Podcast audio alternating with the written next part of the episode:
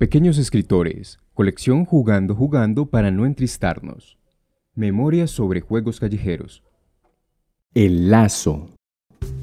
Había dos niños jugando en el monte, entre árboles y flores. Uno de ellos se llamaba Dylan y tenía camiseta verde como el color de las montañas y un pantalón amarillo como el color de las flores. Kevin era el nombre del otro niño que tenía camiseta gris y pantalón rojo y estaba saltando con un lazo.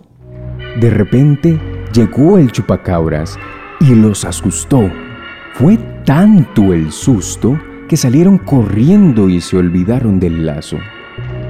Se escondieron detrás de una roca grande y cuando vieron que el chupacabras se había ido, hicieron una rifa para saber quién iba por el lazo y precisamente se la ganó Dylan, que era el menor de todos. Dylan estaba temblando del susto porque le tocaba a él y se llenó de valentía y fue por el lazo. Pero fue tan de malas que el chupacabras lo vio cuando cogió el lazo. Entonces salió corriendo porque lo estaba persiguiendo por toda la montaña. Pero como el chupacabras tenía todo planeado, lo cogió.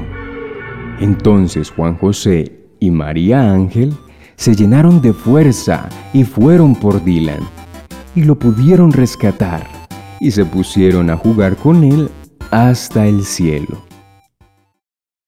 Nicole Ochoa Valderrama, 11 años de edad.